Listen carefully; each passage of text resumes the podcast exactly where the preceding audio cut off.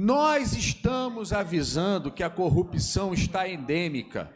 Nós estamos acusando isso há muito tempo. E agora a gente tem que agradecer ao GAECO. A gente fez na, na nossa última fala um pedido para que as autoridades prestassem atenção, porque todo lugar que eu vou eu escuto uma história. Todo lugar que eu vou eu escuto uma história de propina, eu escuto uma história de desvio de dinheiro. E as notícias estão vindo à baila. Pessoas que não têm poder aquisitivo comprando mansões, campanhas extraordinárias, campanhas gordas, viagens. Eu passo por aí, eu fico estarrecido. Campanhas não, vereador. Pré-campanhas. Pré-campanhas. A campanha ainda nem chegou. É, a campanha nem chegou. Isso que é o problema.